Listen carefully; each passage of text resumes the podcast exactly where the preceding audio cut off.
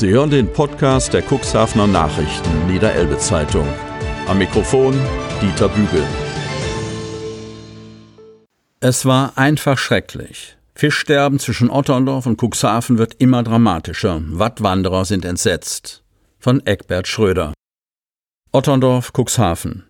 Das massenhafte Fischsterben in der Elbe zwischen Otterndorf und Cuxhaven nimmt immer dramatischere Züge an. Zahlreiche Leserinnen und Leser reagierten entsetzt auf die zahllosen toten Tiere, die sie beim Wattlaufen entdeckt haben. Unterdessen geht die Suche nach den Ursachen weiter. Dass die Baggerarbeiten und die Schlickaufspülungen vor Brunsbüttel dafür verantwortlich sind, ist noch nicht geklärt.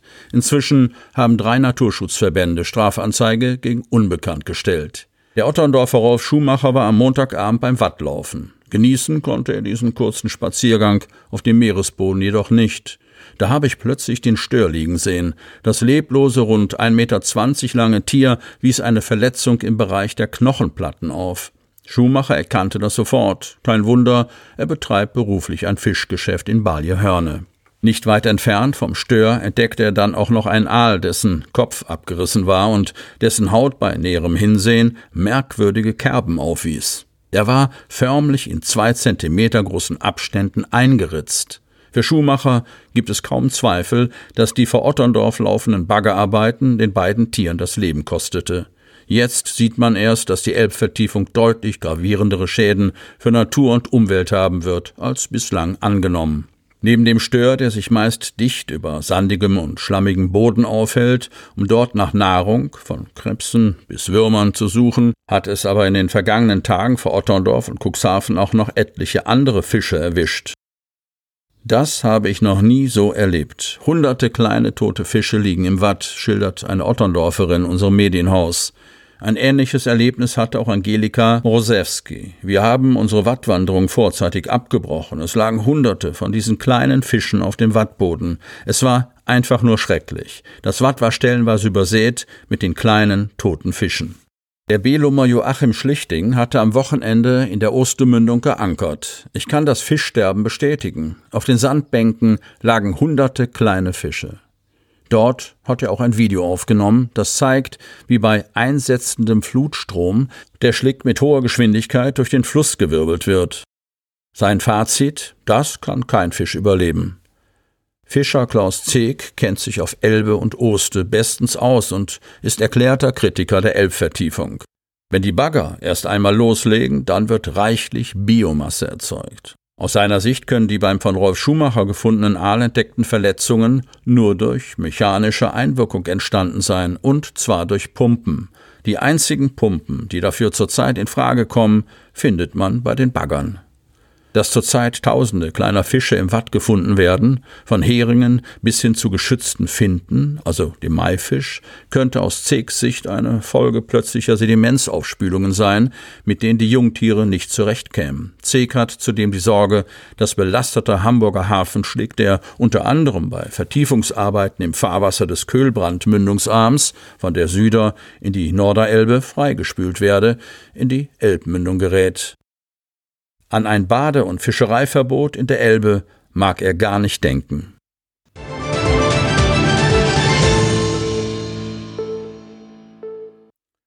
Fischsterben, Strafanzeige gestellt, Otterndorf Cuxhaven.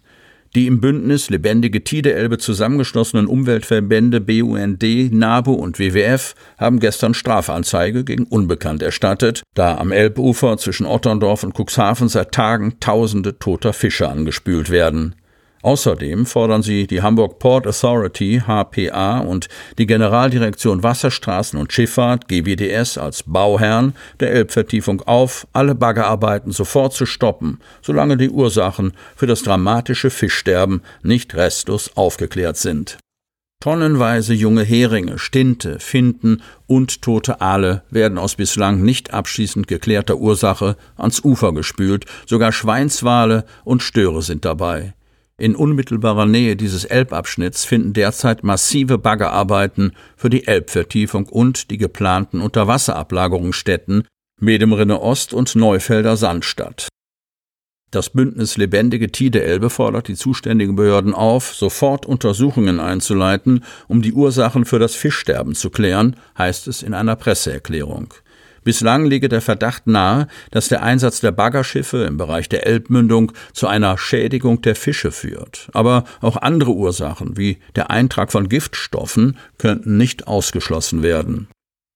Die bislang angespülten Fische seien möglicherweise nur die Spitze des Eisbergs. Die Verbände hätten deshalb die Wasserschutzpolizei aufgefordert, in alle Richtungen zu ermitteln. Die zuständigen Behörden wären gut beraten, bis zum Vorliegen polizeilicher Erkenntnisse alle Baggerarbeiten zu stoppen, so die Naturschutzverbände.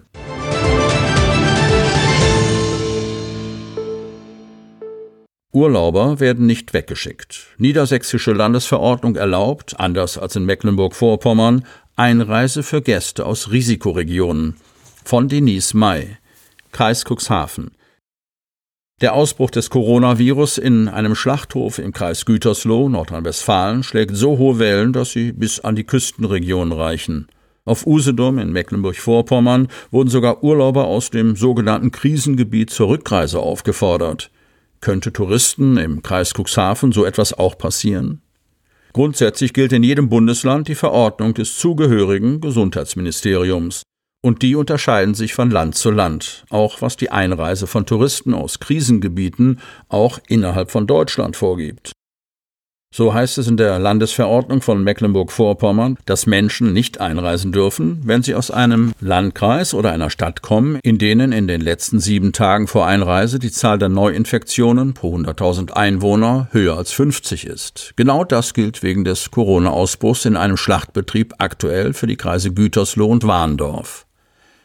Gäste aus solchen Kreisen dürfen nur unter bestimmten Voraussetzungen in Mecklenburg-Vorpommern Urlaub machen. Ganz anders sieht es in Niedersachsen aus. Die Landesverordnung sieht keine Einreiseverbote für Gäste aus anderen Bundesländern vor, auch nicht aus sogenannten Corona-Hotspots.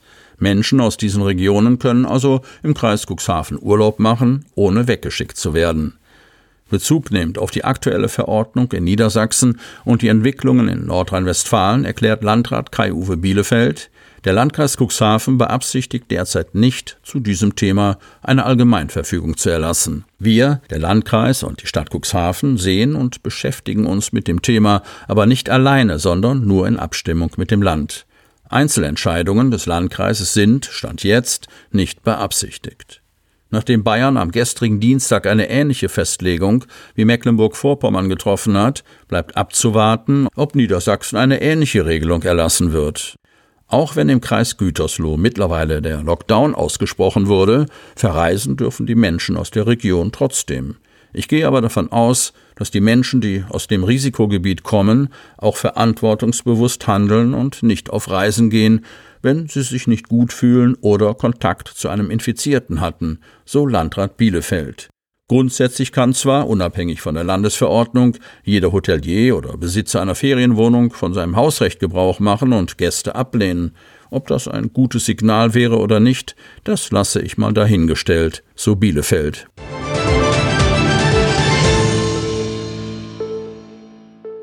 Landwirtschaft im Spannungsfeld. Altenbrucher Landwirte haben an der Assel einen Rastplatz geschaffen, um über vielfältige Produkte und Probleme zu informieren von Thomas Sassen. Altenbruch. Sie fühlen sich oft als Sündenböcke der Nation, wenn es um Umweltzerstörung geht. Dabei leben und wirtschaften die hiesigen Landwirte in direkter Abhängigkeit von der Umwelt. Um ihre teilweise über Generationen vererbten Betriebe am Leben zu halten, müssen sie aber wirtschaftlich produzieren ein schwieriges Spannungsverhältnis, über das sie reden und informieren möchten. Das gilt jedenfalls für die Altenbrucher Landwirte um Gerrit Gerz, der sich erstmals mit einem kleinen Infostand inmitten von Felder und Wiesen an die Öffentlichkeit wenden. Die kleine Ausstellung an der Assel, einem beliebten Radwanderweg zwischen Altenbruch und Otterndorf, soll ein Anfang sein, ein Zeichen setzen für mehr Dialog der Landwirte mit Einheimischen und Gästen. Tatsächlich wird auf den vier übersichtlich gestalteten Schautafeln ein Eindruck vermittelt von der Vielfalt der hiesigen Landwirtschaft. Auf einer Fläche von rund 3000 Hektar produzieren rund 25 Familienbetriebe. Gerrit Gerz, Landwirt an der Altenbrucher Heerstraße, hatte die Idee, den ungenutzten Platz gegenüber dem Hof von Familie Wölber als Informationsstätte zu nutzen. Mit Hilfe einiger Kollegen und einem Grafikbüro waren die Texte und Tafeln schnell erstellt. Das Grundstück haben Jan und Otto Wölber kostenlos zur Verfügung gestellt. zwei rustikale Sitzmöbel aus großen Obstkisten auf Paletten und eine große Strohpuppe runden den Rastplatz ab. Nicht zu vergessen, ein kleiner Plastiktrecker für die jüngsten Besucher. Nun sind Gerz und seine Mitstreiter gespannt, wie der Rastplatz aufgenommen wird. Vor allem Radfahrer sind hier an schönen Tagen in großer Zahl unterwegs. Werden sie anhalten, eine Pause einlegen und sich informieren? Die Initiatoren wollen zeigen, wie groß die Bandbreite noch immer ist, obwohl in der Öffentlichkeit häufig der Eindruck von Monokultur hängen bleibt. Ich war selbst erstaunt, als ich die Liste zusammengestellt habe, sagt Gerz. Die Bandbreite reicht von Milcherzeugung, wie auf dem Hof von Hartwig Krohn und Heinrich Tamm, über den Getreide- und Gemüseanbau bis hin zur Schäferei, wie Deichschäfer Kai Krogmann sie betreibt. Und jede Branche hat ihre eigenen Rahmenbedingungen und Probleme. Die lassen sich aber oft leichter im Austausch mit der Bevölkerung als alleine lösen. So schlägt sich Deichschäfer Krogmann seit Jahren mit uneinsichtigen Hundehaltern herum, deren Vierbeiner seine Schafherden in Angst und Schrecken versetzen. Aufgrund falsch verstandener Tierliebe würden frisch geborene Lämmer von der Mutter getrennt und er laufend um Hilfe gerufen, wo keine menschliche Hilfe notwendig sei, erzählt Krogmann. Gleichzeitig seien Lammfleisch und Wolle wegen der Konkurrenz aus Neuseeland und Irland immer schwieriger zu vermarkten. Nur ein Beispiel für einen notwendigen besseren Informationsaustausch zwischen Landwirtschaft und Bevölkerung, meint auch Hartwig Krohn 62, der sich vor allem Sorgen macht um die ständig wachsenden Auflagen bei Erweiterung oder Neubau von Ställen. Ob Düngemittel, Gülleverordnung, Glyphosat oder Insektensterben, die Landwirte sind es leid, dauernd auf der Anklagebank zu sitzen, wenn es um die Produktionsmethoden moderner Landwirtschaft geht. Dabei seien sie selbst interessiert an einer möglichst naturnahen Produktionsweise. Der Wunsch nach mehr Natur, Tierwohl und Insektenschutz ist aber nur in einer ehrlichen Allianz von Stadt und Land, von uns Landwirten und Verbrauchern, vom Lebensmitteleinzelhandel und der Politik möglich, sagt Landwirt Gerz. Deshalb hätte er die Kollegen zusammengetrommelt und diese erste Info-Initiative gestartet.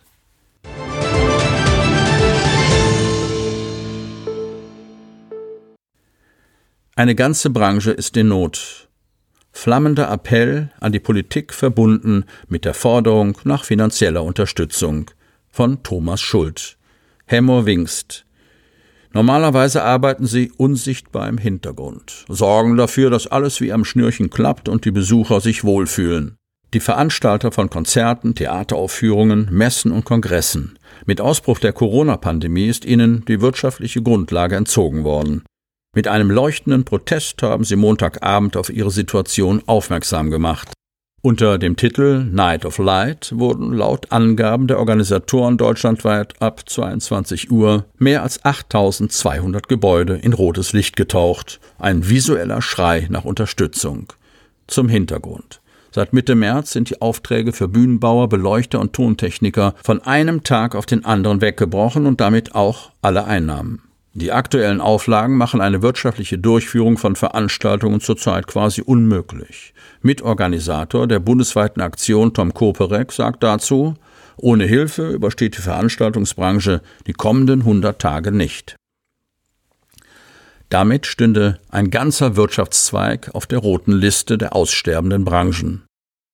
Betroffen sind vor allen Dingen viele kleine und mittelständische Betriebe mit Tausenden von Arbeitsplätzen, auch im Kuxland. Eine von ihnen ist die Firma Nova Sound Veranstaltungstechnik aus Engelschow im Landkreis Stade. Sie illuminierte unter anderem den historischen Kornspeicher in Freiburg, die Villa Issendorf in Himmelforten sowie das Gebäude der Firma Druckpartner und die Kulturdiele in Hemmoor. Dort machten die Vorsitzende des Kulturkreises Birte Zöllner und ihr Team auf die angespannte Lage aufmerksam. Für uns als Verein ist es wirtschaftlich zwar nicht ganz so schlimm, aber wie sollen wir im kommenden Jahr wieder Veranstaltungen anbieten und durchführen, wenn es unsere Partner nicht mehr gibt, die uns unterstützen? fragt sie sich. Deshalb wünscht sich die Branche auch einen intensiven Dialog mit der Politik und die Aufnahme in mögliche Förderprogramme. Die Night of Light sollte ein flammender Aufruf dazu sein. Angestrahlt wurden im Kuxland auch noch das Malwerk in Otterndorf sowie der Aussichtsturm in der Wingst.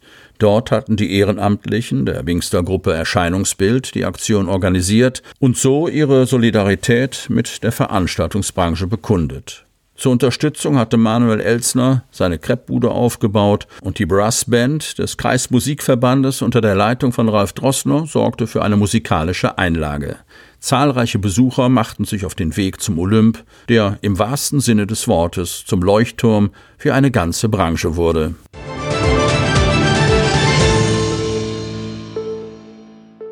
Team der Wirbelsäulenorthopädie gezielt erweitert. Neue Oberärzte. Chefarzt Dr. Rolf Christophers holt mit Dr. Finn Kornau auch einen gebürtigen Cuxhavener zurück. Salenburg. Das Team der Wirbelsäulenorthopädie am Helios Seehospital Salenburg hat sich neu aufgestellt. Seit Januar dieses Jahres ist Dr. Rolf Christophers Chefarzt der Salenburger Abteilung und hat seitdem viel bewegt. Das Team wurde um zwei Oberärzte vergrößert, Prozesse verändert und das medizinische Leistungsspektrum in seinem Bereich weiter spezialisiert, wie Helios in einer Pressemitteilung schreibt. Dr. Rolf Christophers stellt darin fest, die Abteilung ist fachlich sehr gut aufgestellt. Ich habe die Unterstützung zweier fachlich hervorragender Oberärzte in der Wirbelsäulenorthopädie. Hinzu kommen noch unsere derzeitigen Assistenzärzte. Das Team besteht neben Dr. Rolf Christophers aus Oberärztin Dr. Katrin Mattes, die seit 1. März im Helios Seehospital tätig ist, und Oberarzt Dr. Finn Kornau, welcher seit dem 1. April das Team komplettiert. Die gebürtige Rüsselsheimerin Dr. Katrin Mattes hat nach dem Studium der Humanmedizin ihre Assistenzarztzeit unter anderem am Diaco Krankenhaus Bremen sowie im Zentrum für orthopädische Chirurgie im Krankenhaus Tabea in Hamburg absolviert.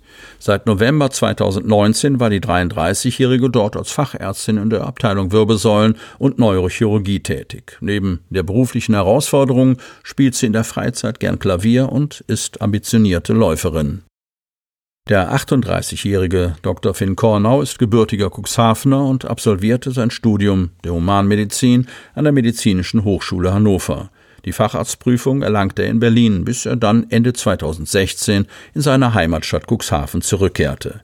Seit Anfang 2017 arbeitete er als Facharzt für Orthopädie und Unfallchirurgie am Ameos Klinikum Seepark Geestland, wo er seit Oktober 2018 auch Oberarzt war. Das heimatnahe Arbeiten sowie das große Leistungsspektrum der Wirbelsäulenabteilung am Helios Seehospital Salenburg waren für den zweifachen Familienvater eigenem Bekunden nach das ausschlaggebende Argument, der Klinik in Deppstedt den Rücken zu kehren. Die Räumlichkeiten des Seehospitals sind Dr. Kornau darüber hinaus auch nicht fremd, denn das Pflegepraktikum hatte er zu Beginn des Studiums im Seehospital Salenburg absolviert. Neben den beiden Oberärzten besteht das Team aus den drei Assistenzärzten Matthias Pöggeler, Rama Abdelrahman und Jakov Dutschako. Zum medizinischen Spektrum heißt es von Helios, Erkrankungen der Wirbelsäule könnten sehr vielfältig sein und nicht selten die Lebensqualität einschränken. Für das Team stehe die individuelle Beratung und Betreuung im Vordergrund. Schwerpunkte der Behandlung lägen neben der Skoliose- und Kyphoseaufrichtung und der septischen Wirbelsäulenchirurgie beim Vorhandensein von Infektionen auf Wirbelsäuleneingriffen und durch den Brustkorb sowie Eingriffen an Hals, Brust- und Lendenwirbelsäule mit Zugang von vorne und hinten, Bandscheibenprothesen an Hals- und Lendenwirbelsäule sowie minimalinvasiven Stabilisierungsoperationen. Hinzu komme die Weiterentwicklung innovativer Verfahren wie der dynamischen Skoliosekorrektur kurz DSK oder Vertebral Body Tethering VBT, einer bewegungserhaltenden Operationstechnik zur Behandlung der schweren Skoliose, die derzeit bereits im Helios Seehospital angeboten werde.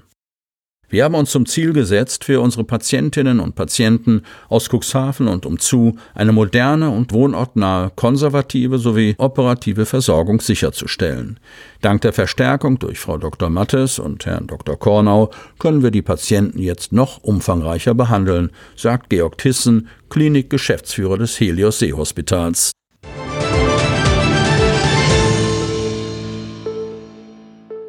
Sie hörten den Podcast der CNV Medien, Redaktionsleitung Ulrich Rode und Christoph Käfer. Produktion Rocket Audio Production.